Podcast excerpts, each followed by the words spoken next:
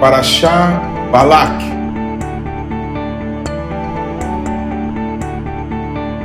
Você sabia que Deus usou um homem maligno para falar algumas das palavras mais maravilhosas a respeito do seu povo Israel? Também, não é? Até uma mula Deus faz falar para que a sua vontade seja conhecida. A vontade de Deus. Cuidado, hein? No seu descuido, o inimigo pode te atacar e o seu fim pode ser terrível. Vamos ver isso juntos? Shalom, pessoal. Eu sou Paulo de Tarso e esse é o programa A Minha Torá.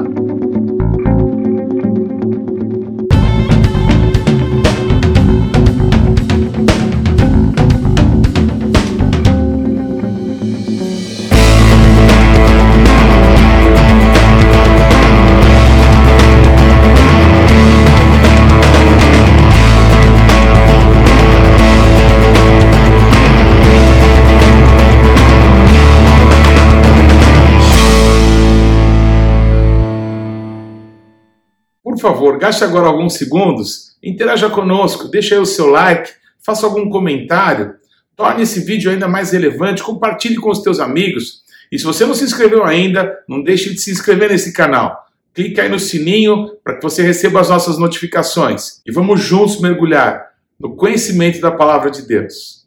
Matovu Ohalecha Yaakov Mishkenoteha Israel. Vaniv Berov Hasdeha Avo Beteha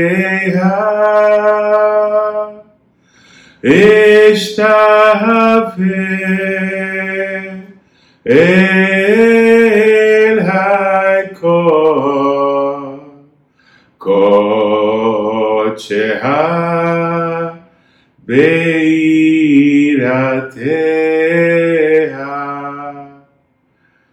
Uma das canções mais lindas, algumas das palavras mais maravilhosas a respeito do povo de Israel foram justamente proferidas por um homem maligno.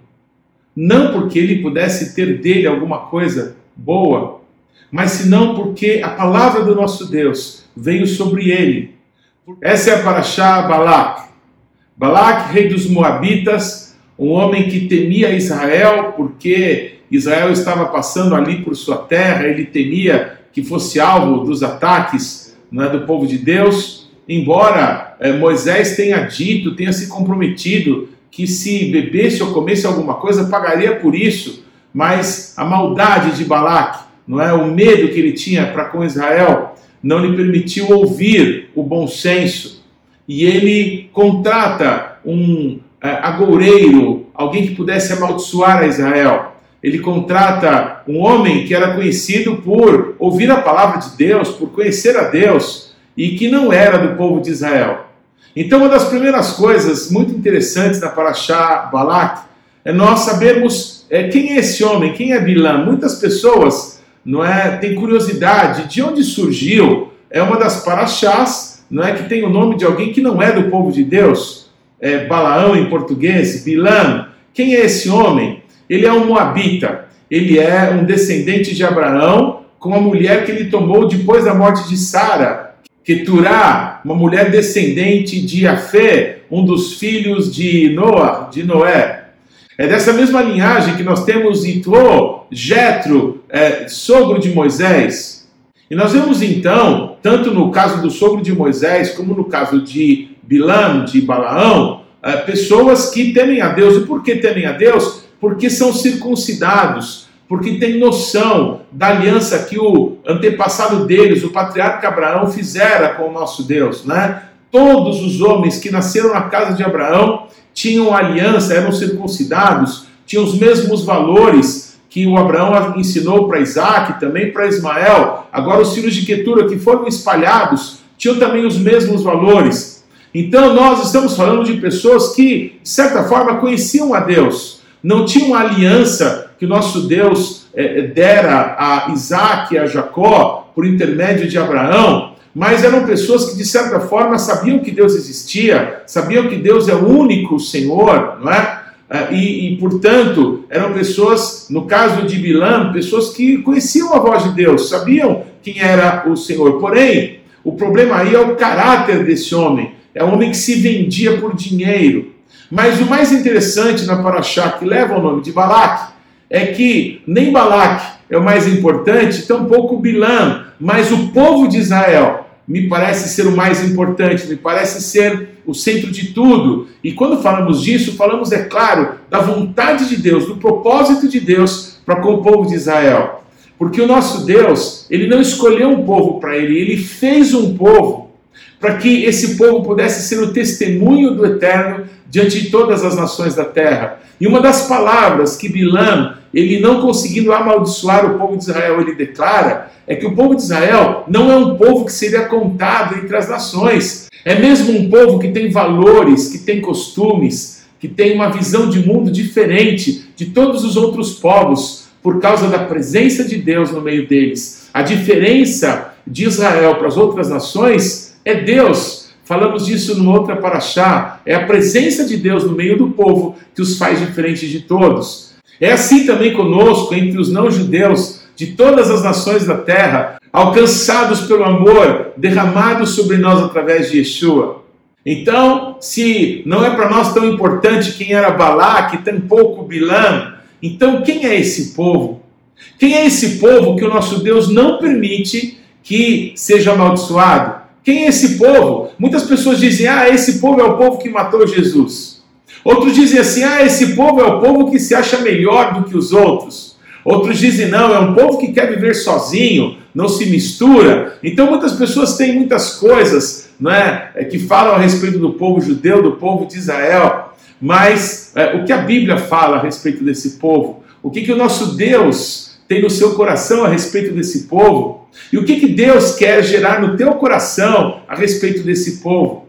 Fica muito claro que até uma mula vai falar para que o propósito de Deus seja cumprido. Então, se Bilam ele era fiel a Deus ou não era fiel a Deus, pouco importa. O que importa não é o profeta, mas é as palavras da parte de Deus que saem pela boca do profeta. Isso é um marco para que possamos analisar alguns valores que certamente vão confrontar posições nossas. Está escrito em Provérbios que a maldição sem causa ela não prospera. Então, por que Deus ele teria que empenhar tanto esforço, não é? Ele durante três ou quatro vezes ele impede que Bilam, que Balaão amaldiçoe o povo de Israel. Pelo contrário, o nosso Deus faz com que na boca de Bilam existam palavras de bênçãos, como Matovu, que daqui a pouquinho eu vou lembrar, vou traduzir para você. Né? Então, palavras maravilhosas. Por que, que o nosso Deus empenhou tanto esforço? Será que porque o povo tinha muitos problemas, muitos pecados? E se é, Bilam conseguisse amaldiçoar o povo, sim, seria um problema gravíssimo para aquele povo. Será que o nosso Deus se coloca entre Bilam e o povo de Deus, entre Balaque e o seu ódio contra o povo de Deus, para que eles não pudessem ser amaldiçoados? Será que Deus faz isso ainda hoje para conosco? Porque não obstante os nossos erros, não obstante é, tantas situações que fazemos contrário à vontade de Deus, muitas vezes pela nossa própria conta e risco, não é achando-nos donos dos nossos próprios narizes, mas o nosso Deus tem um propósito muito bem estabelecido, firme para conosco, não é? E o nosso Deus vai manifestar esse propósito no decorrer dos nossos dias. Quão formosas são as tuas tendas, ó Jacó, e as tuas moradas, ó Israel. Foi isso que Bilã não conseguiu, amaldiçoando Israel, teve que liberar palavras de bênção. Essa canção Matovu declara essas palavras tão maravilhosas. O nosso Deus, quando olha para o seu povo, não vê os defeitos, não vê os problemas, não que não existam, não que o nosso Deus seja cego, não que o amor de Deus seja um amor é, irresponsável, um amor corrupto, pelo contrário, o nosso Deus ama tanto o seu povo e nos conhece tão bem, a ponto de dar o melhor que ele tinha, a ponto de dar Yeshua para morrer por todos nós, porque todos pecamos. Porque o homem saiu da presença de Deus obstinadamente, mesmo nosso Deus dizendo: não coma do que eu falei para vocês comerem. Israel, logo depois de ter sido arrancado do Egito, logo depois de ter visto a glória do nosso Deus no Monte Sinai, ele faz para si mesmo um detestável bezerro de ouro. E o nosso Deus, ele é afrontado pelo povo de Israel quando, através de uma é, rebelião, Corá, Datã e se levantam contra Deus, se levantam contra a liderança que Deus estabeleceu. 250 homens são mortos, consumidos pelo fogo, por causa de rebeliões, por causa de pecados, de arrogância, não é? De incredulidade. A nação inteira de Israel morreu no deserto por causa de incredulidade. Aquela geração não tinha problemas, por isso que Deus não permitiu que Bilã os amaldiçoasse. Pelo contrário, aquela geração morreu no deserto. Foram os filhos daqueles que morreram no deserto que foram levantados como conquistadores da terra prometida. Por quê? Porque o nosso Deus faz com que uma mula abra sua boca e fale as palavras de Deus. Por quê? Porque mesmo na boca de um homem corrupto, de um homem maligno, o nosso Deus pode falar a sua verdade, porque o nosso Deus é o soberano, porque o nosso Deus tem o controle de todas as coisas. Ele é o Senhor, o Senhor absoluto. Não vale encantamento contra Israel. Não se pode amaldiçoar quem é bendito. O nosso Deus, ele estabeleceu para com a casa de Israel, mas também para com o seu povo, pessoas juntadas pelo poder do sangue de Jesus de todas as nações, juntou como sua propriedade particular. Ele nos chama não é, de é, sacerdócio real, ele nos chama de sua propriedade peculiar, sua propriedade exclusiva. É assim que o nosso Deus olha para nós. Então, o que nos cabe? Nos tornarmos arrogantes, nos considerarmos superiores aos outros? Infelizmente, fazemos isso no nosso meio. Não se pode amaldiçoar quem é bendito. Não vale encantamento contra Israel. Meu Deus do céu, quem pode ser louco o suficiente para que possa fazer uma obra de feitiçaria contra quem o Senhor escolheu? Para que possa amaldiçoar quem o Senhor bendisse? Que o Senhor abençoou. O nosso Deus disse a respeito de Abraão e da sua descendência: Benditos os que te abençoarem, e malditos os que te amaldiçoarem.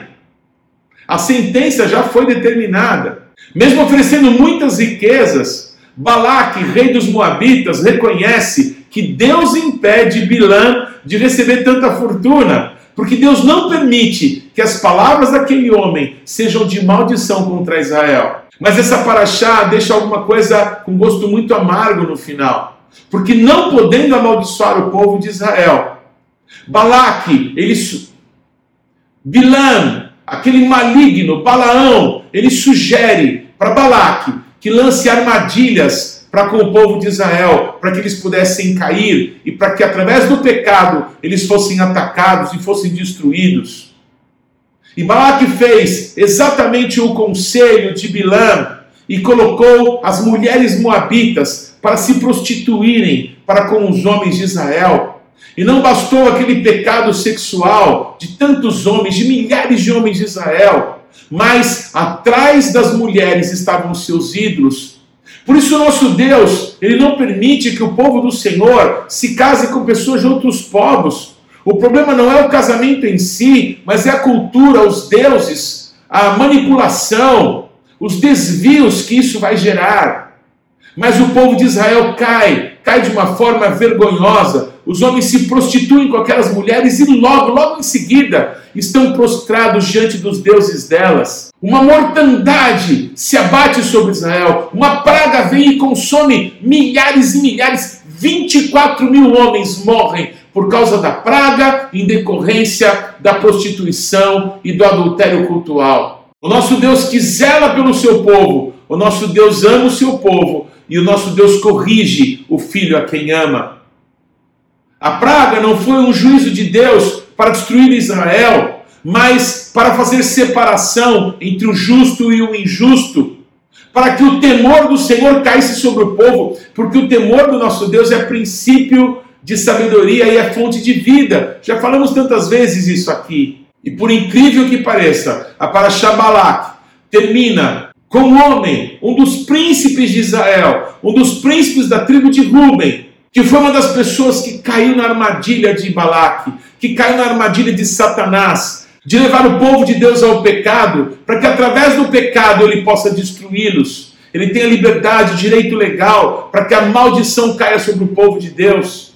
E o que acontece então? Cosbe, uma das filhas de um dos príncipes de Moabe, é levada para uma das tendas de Israel. E aquele homem de Israel, absolutamente louco por causa do pecado, por causa do seu desejo carnal, não obstante o choro da nação, não obstante tantas mortes, tanta destruição, ele está lá tendo relação sexual com aquela mulher moabita que o conduziu à idolatria da própria carne ali, não apenas de ídolos, mas ele não dar valor a tanto sofrimento por causa de alguns minutos de prazer sexual. Esse homem se perdeu nos seus caminhos. Mas acontece que um herói, um grande herói de Israel, se levanta se levanta nessa hora. Quem é ele? É alguém quase que desconhecido para os cristãos. Ele se chama Pinhas. Ele é o filho de Eleazar, filho de Aharon. A próxima paraxá falaremos dele. Mas o que Pinhas faz é com uma lança atravessar esse homem e essa mulher, porque estavam no ato sexual.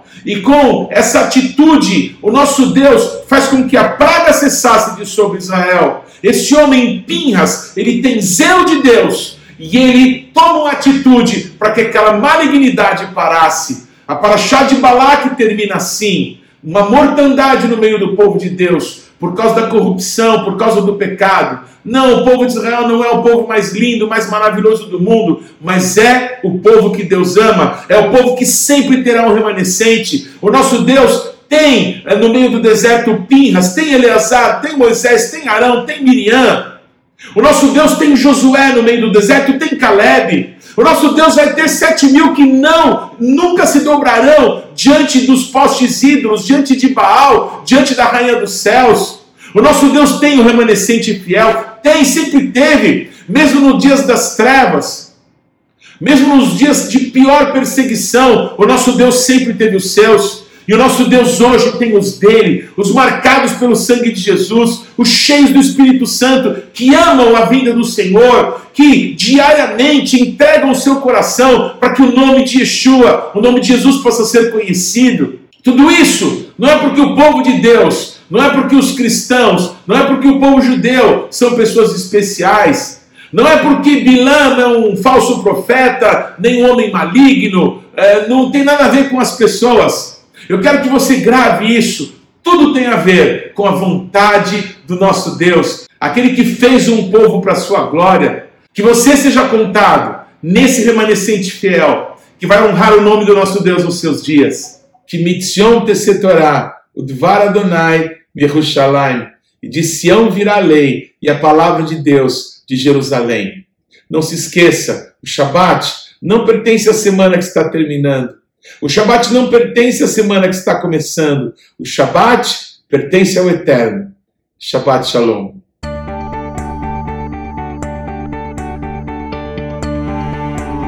Não deixe de ler ou de ouvir os textos que foram citados na Paraxá dessa semana. Você pode acessá-los ou no nosso site ou nas principais plataformas de podcasts.